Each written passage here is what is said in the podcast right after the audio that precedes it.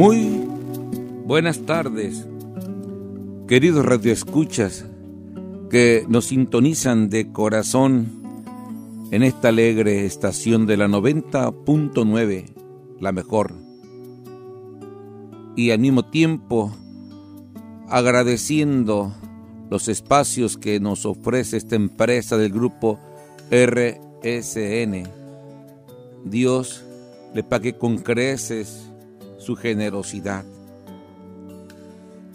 Qué alegría poder estar nuevamente con ustedes en este momento de reflexión, de oración, de meditación, de interiorización y ponernos juntos en las manos de aquel que es el arquitecto, el constructor de nuestras vidas, aquel que es nuestra defensa y nuestro sostén, aquel que camina con nosotros de manera especial en los desiertos de la vida, en los insabores de nuestros vaivenes que muchas veces experimentamos.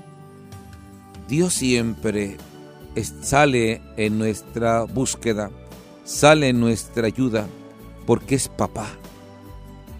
Es papá. Y que papá no se preocupa por sus hijos.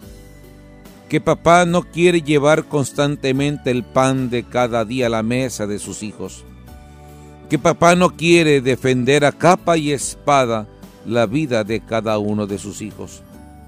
Que papá no está dispuesto a dar la vida, ofrendándose por amor a los hijos. Dios es papá y nos busca y quiere que nos sintamos sus hijos predilectos, sus hijos muy amados, porque Dios es amor, dice San Juan. Es el distintivo del Dios de nuestro Señor Jesucristo. Es un Dios amoroso, es un Dios tierno, es un Dios consolador. Es un Dios que todo lo que hace sabe a sanación, sabe a medicina curativa, porque todo resuelve, todo remedia, todo remedia. Él es la luz que nos saca de nuestras tinieblas. Él es la luz que nos libra de todo mal. Él es la luz que nos enseña a perdonar. Así pues, queridos hermanos, pero también Papá Dios quiere que aprendamos a ser verdaderamente hijos suyos. Papá Dios quiere que aprendamos a madurar en la fe y a madurar como personas. Nos podemos dar la mano unos a otros, pero el compromiso de llegar a ser quien se es es un asunto personal. El llegar a ser personas es tarea tuya, es tarea mía. El convertirnos cada vez más en verdaderos hijos de Dios es tarea personal. Tenemos que ser ascéticos, aferrados a cambiar siempre, a ser mejor cada día a conquistar esa libertad interior que eh, muchas veces nos hace falta. Así que depende de ti y depende de mí el corresponder a la gratuidad de Dios que me ofrece su salvación, su paz. Cristo no teje redes sociales, teje redes personales. Cristo llama a cada uno por su nombre. Cristo es el lugar para llegar a ser hombre. Es el único que nos puede decir cómo llegar a serlo, porque no tenía necesidad de que se diera testimonio acerca de los hombres, pues él conocía lo que hay en el corazón del hombre, dice San Juan capítulo 2, 25. El Señor nos conoce porque aprendió a ser hombre. Por eso el Señor es para nosotros la piedra angular en la que se cimenta nuestra existencia, nuestra verdadera identidad. Somos hijos queridos por Dios. Y de la solidez y permanencia de esa piedra que es Cristo en nuestro interior, depende totalmente nuestra consistencia como personas. Una interioridad sólida, cimentada en nuestra constante relación con Dios, no puede menos que hacer de nosotros hombres.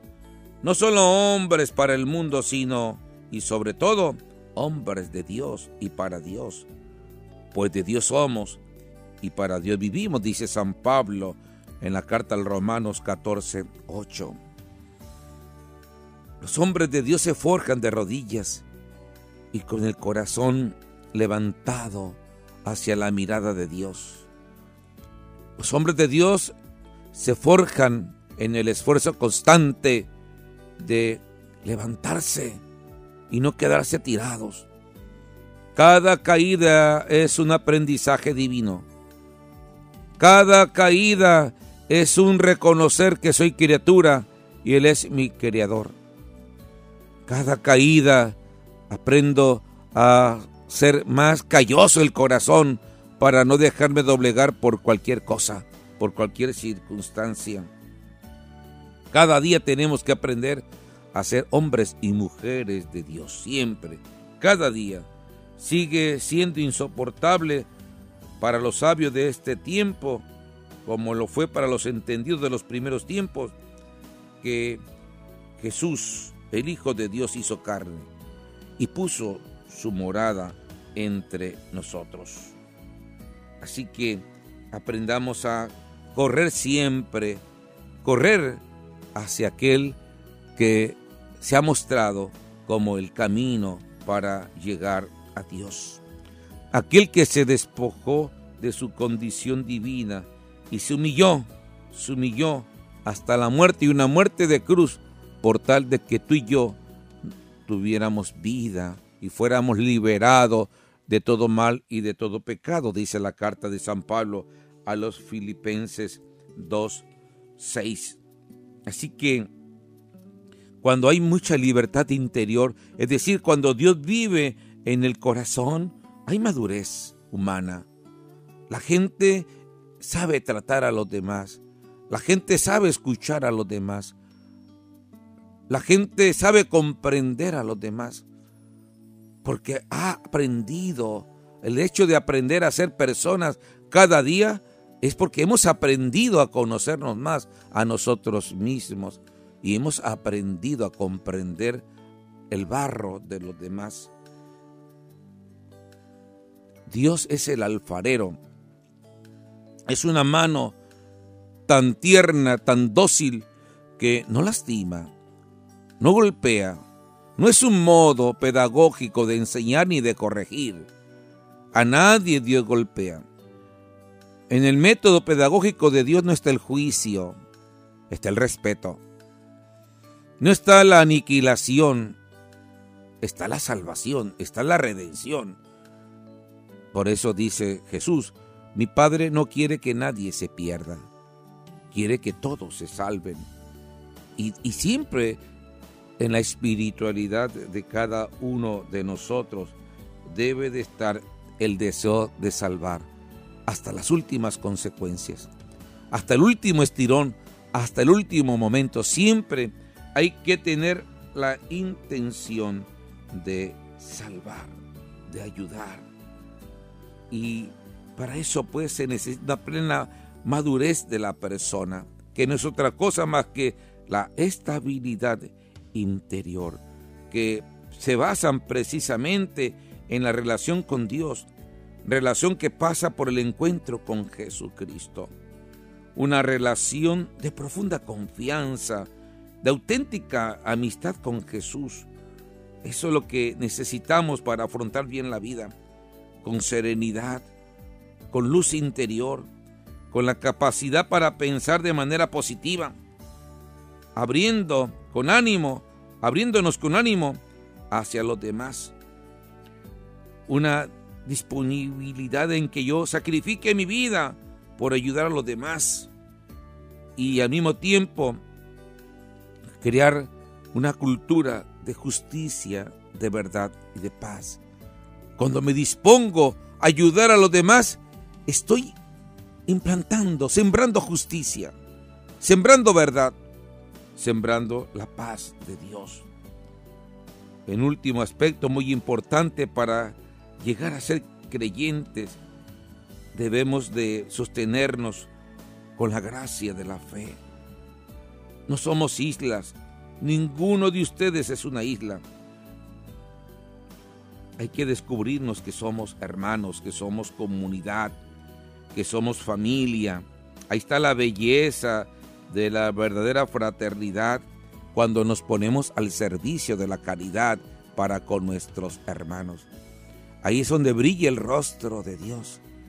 Qué hermoso llegar a un hogar y, y aquella primera actitud que te ofrecen es la hospitalidad. Buenos días, bienvenido. Esta es su casa. Gusta un vaso de agua. Pase, siéntese. Esas son las personas de luz. Esas son las personas de bien. Esas son las personas del corazón. Su carta de presentación es la hospitalidad. No decir, ¿a qué viene? ¿Qué quiere? ¿Qué quiere? ¿Estoy ocupado? Esas actitudes denotan de que no hay estabilidad interior, de que no hay madurez en su personalidad. Con gritos, con amenazas, con señalamientos, no, nadie crece, nadie madura. Y no contribuimos no contribuimos en un ambiente armónico en nuestras familias. Precisamente en estos tiempos en que hay tanto encerramiento, a los papás, a los hijos, a los hermanos, les pido que respiren, miren al cielo, recen, no tengan el corazón vacío, no enfríen sus sentimientos, no paquen la fe, eleven una mirada al cielo eleven una mirada a Dios, a la Virgen, pero no anden todo el día rezongando, todo el día peleándose, todo el día agrediendo, insultándose, todo el día maltratándose. No somos cristianos, no somos personas de bien, no somos personas de paz. Y nos quejamos que no hay paz en el mundo y no comenzamos por nuestra casa de poner un granito de arena para que se viva en santa paz, en santa armonía, para que las relaciones sean más sanas y más justas, las relaciones sean más dialógicas. Tratemos siempre de mirar hacia el cielo para que Dios nos llene de su gloria y de su paz y aprender a querernos, amarnos como verdaderos hermanos. Así que la madurez se depende mucho de nuestro trato con Dios. Mientras uno más trata a Dios, aprende a conocer el interior de las personas. Aprende a comprender. Aprende a aceptar a los demás. Aprende a aceptar sus diferencias. Sabe liderar porque conoce el corazón de los demás. Mantiene su mansedumbre es apacible la persona. Así que siempre hay que estar cultivando en el corazón esa libertad interior para no perder la sensibilidad al misterio de Dios. Y así yo voy creciendo más y madurando en los valores del Evangelio. Sí, acuérdense que somos templos vivos de Dios. Templos vivos de Dios. Dios vive en mi corazón. Y eso es lo que me hace ser más humano cuando está Dios en mi corazón. Eso es lo que me hace luchar constantemente en cambiar de vida y parecerme más a Dios. Por eso dice San Pablo en la carta de los Gálatas 5.1, para ser libres nos libertó Cristo. Hermanos, han sido llamados a la libertad. Una cosa es la libertad de la historia del pensamiento humano y otra muy distinta en la perspectiva de la historia de la salvación. La libertad es un componente esencial del ser humano, ya que da significado a la existencia y especifica y caracteriza el obrar humano. Obrar que por ser libre se hace moral. De modo que se entiende por libertad la capacidad que tienen las personas de disponer de sí mismas, es decir, de autodeterminarse, y exige al mismo tiempo una particular atención de estar siempre condicionados a ese proceso de mejorar, a ese proceso de superarse cada día, a ese proceso de entrar también en una actitud humilde de reconocer mis equívocos y dejarme corregir. Así que siempre cuando uno tiene libertad interior es capaz de elegir inclinándose al bien. Inclinándose al bien. El que tiene libertad siempre busca la, en la medida de liberarse de todo aquello que lo ata, que lo esclaviza, que no lo deja vivir bien como manda el Señor. Así que hay que tener una auténtica libertad correspondiendo siempre a aquel prototipo que es el corazón divino de Jesús que vino a liberarnos. La libertad traída por el Señor es algo absolutamente nuevo y desconcertante. Sí, se ofrece a todos aquellos que se adhieren al Hijo de Dios por la fe y la caridad. Una libertad que capacita para enfrentar el pecado y sus consecuencias de muerte. El hombre libre busca, busca no estar apegado a aquello que le impide estar en paz interior, aquello que le impide ser alegre, ser feliz, aquello que le impide ofrendar con un sentido propio su vida por amor a Dios y por amor a los demás. Queridos hermanos, pues, ánimo, entremos constantemente en nuestra relación constante con Dios. Orar, pero al mismo tiempo mirarse el corazón. Orar no es solamente mirar a Dios y descuidar tu mirada en lo que tienes que crecer y en lo que tienes que agradecer.